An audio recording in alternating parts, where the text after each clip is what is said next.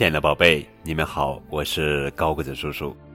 今天要讲的绘本故事的名字叫做《彩条帽子与灰色城》，作者是西班牙大卫·格拉纳多斯纽伯文图，青豆童书馆文布丁翻译，献给罗泽和达米亚。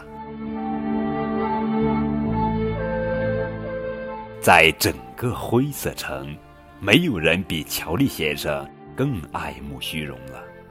这个灰色的男人总想着和别人不一样。他喜欢沿着城市灰色的街道溜达，在灰色的女士们面前装模作样。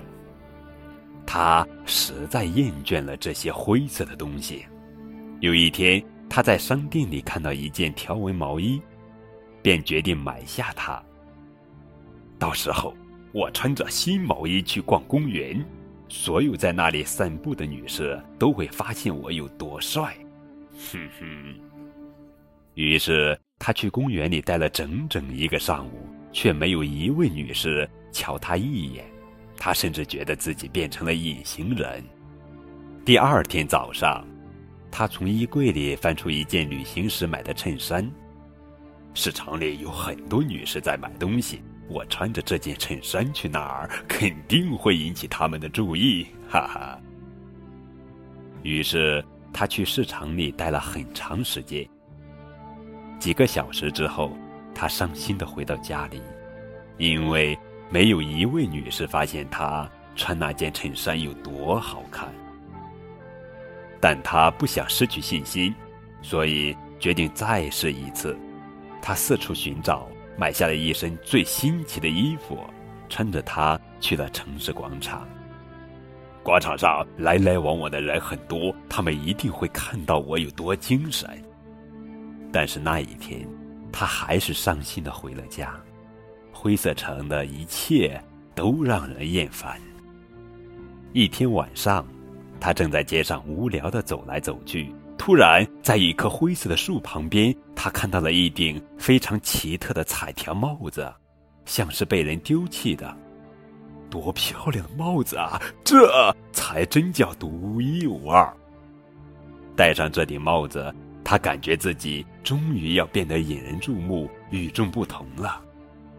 他立刻就发现，所有的人都入迷的望着他，特别是那些女士们。那些天是乔利先生。最开心的日子，大家都喜欢他的帽子，他也很自豪地戴着帽子在城里穿来走去。不久，这顶彩条帽子的仿制品出现在了灰色城的每一家店铺里。没过多长时间，大街小巷到处都是这种帽子。一夜之间，彩条帽子的颜色就成了灰色城的流行色。有一天，市长在市政厅的阳台上宣布：“亲爱的市民们，我们的城市必须得成为全国最独特的城市。我们要给城市的每个角落都刷上这种流行色。从今往后，这座城市再也不是灰色城了。”几天之内，城市的每个角落都被粉刷了一遍。结果。除了这种流行色，灰色城里再也看不到其他颜色。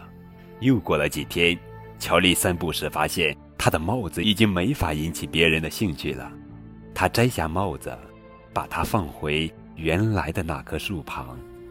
那一天，乔丽先生，这个灰色城里最爱慕虚荣的男人，不知不觉的成了整座城市。最与众不同的人。好了，宝贝，这就是今天的绘本故事《彩条帽子与灰色城》。